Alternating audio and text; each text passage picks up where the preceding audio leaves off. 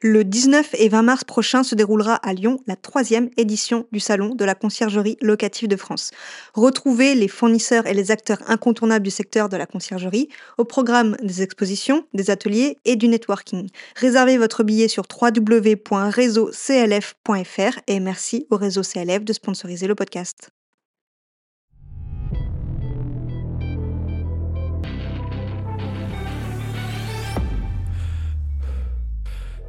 Tu as envie de bâtir une conciergerie à succès Tu es au bon endroit. Je m'appelle Vanessa Guérin. Chaque semaine, retrouve-moi pour parler conciergerie, location courte durée, entrepreneuriat et même quelques anecdotes. En solo ou accompagné, apprends les meilleures stratégies qui vont te permettre de vivre pleinement de ta conciergerie sans sacrifier ton temps. Bon épisode Bonjour à tous, nouvel épisode sur le podcast La conciergerie. Enfin, c'est pas vrai, pas tout à fait nouveau épisode. C'est en fait une rediffusion de l'épisode numéro 8 qui parlait de la carte G, s'il fallait une carte G dans notre activité. Donc je vous laisse l'écouter et comme vous le savez tout l'été, euh, ce sera des rediffusions. Euh, je reprendrai des nouveaux épisodes fin août puisque tout le monde est en vacances ou en saison dont moi, donc plutôt en saison qu'en vacances d'ailleurs. Je vous retrouve fin août et puis bonne écoute si vous n'avez pas écouté cet épisode. Bonjour à tous et bienvenue sur l'épisode numéro 8 du podcast La conciergerie. Aujourd'hui, je vais répondre à la question faut-il une carte G pour ouvrir une conciergerie? Je vais vous expliquer ce qu'est une carte G. Je vais également parler de la polémique qu'il y a autour de l'obtention de cette carte G pour une activité de conciergerie et je vais, vous expliquer concrètement ce que l'on peut faire et ce que l'on ne peut pas faire si on n'a pas cette carte G. Mais avant de commencer, vous connaissez la chanson. Si ce n'est pas déjà fait, je vous invite à mettre une note 5 étoiles et un commentaire sur la plateforme sur laquelle vous écoutez cet épisode. Cela m'aide beaucoup à remonter dans les algorithmes et ça me fait très plaisir. Et je vous rappelle également que dans les notes de cet épisode, vous avez un lien pour vous abonner à la newsletter qui paraît deux fois par mois où vous y retrouverez un épisode des podcasts privé où j'approfondis un sujet précédent sur lequel j'ai fait un épisode. Je vous présente également un outil que j'utilise au quotidien dans ma conciergerie pour gagner en efficacité et je vous donne un conseil pour avancer deux fois plus vite au sein de votre conciergerie. Donc le lien est en description de cet épisode. Allez, on démarre sur l'épisode du jour. Alors, qu'est-ce que la carte G? Eh bien, la carte G, c'est une carte professionnelle. Le G veut dire gestion. Elle autorise les professions immobilières à recevoir des loyers, des charges, des cautions. Elle permet également de faire une recherche de locataires et la promotion des annonces de location. Le but n'est pas d'être dans l'illégalité, c'est pourquoi dans cet épisode, je vais vous expliquer ce que l'on peut faire et ce que l'on ne peut pas faire si on n'a pas cette carte G. Bien sûr, si vous pouvez avoir cette carte G, alors prenez-la. Il faut euh, certains critères, je vous laisserai regarder ce qu'il faut comme critères, mais prenez-la, comme ça vous pourrez faire plusieurs choses que l'on va voir par la suite. Mais en réalité, il y a très peu de conciergeries qui ont la carte G et pourtant ils exercent leur activité en toute légalité. Alors je vais vous spoiler direct, la question, s'il faut une carte G ou non, elle n'est pas réellement tranchée. Il y a un flou juridique sur ça et peut-être que ça va être amené à changer, mais pour le moment, il y a un flou juridique. En fait, c'est simple. Les prestations que vous allez proposer au sein de votre conciergerie vont définir si c'est possible d'effectuer cela sans carte G. Selon la loi, toute personne se livrant aux opérations de gestion immobilière doit être titulaire d'une carte pro.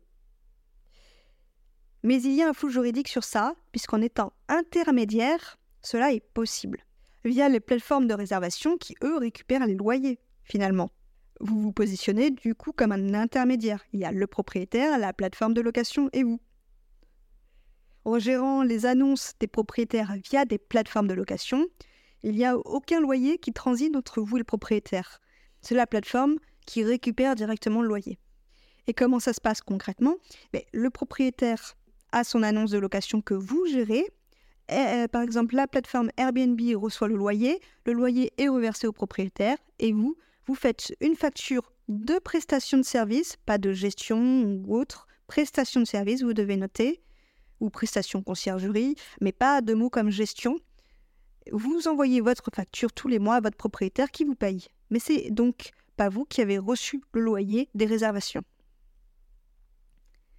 Autre point, euh, je diverge un petit peu, mais proposer des services ou des produits supplémentaires lors des séjours aux voyageurs ne nécessite en aucun cas l'obtention d'une carte G. Vous pouvez très bien proposer d'autres prestations, par exemple petit déjeuner, extra euh, du type course avant l'arrivée. Ça, vous n'avez pas de besoin de carte G. C'est vraiment une prestation annexe. Alors concrètement, on a le droit de faire quoi? Et qu'est-ce qu'on n'a pas le droit de faire également? Mais à partir du moment où il n'y a aucun flux d'argent qui passe par vous, c'est OK. Vous avez le droit d'effectuer la gestion, j'ai envie de dire, entre parenthèses, puisque c'est un terme du coup juridiquement où il faudrait une carte G, mais vous avez le droit d'effectuer vos prestations de conciergerie.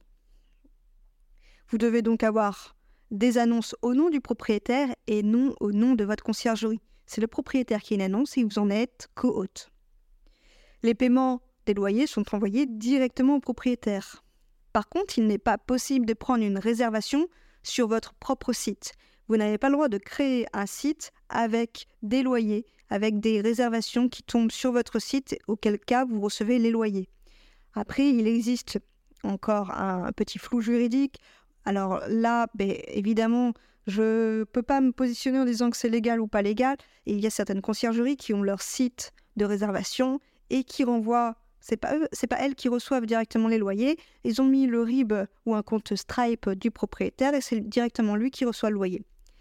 Mais euh, légalement, vous en faites du coup la promotion sur votre site et faire la promotion d'une annonce.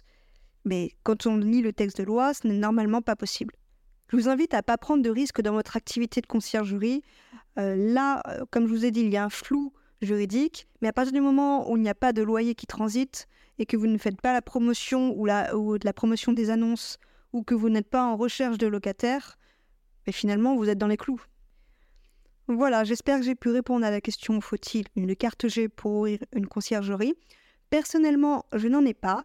J'effectue une prestation de conciergerie, une prestation de service.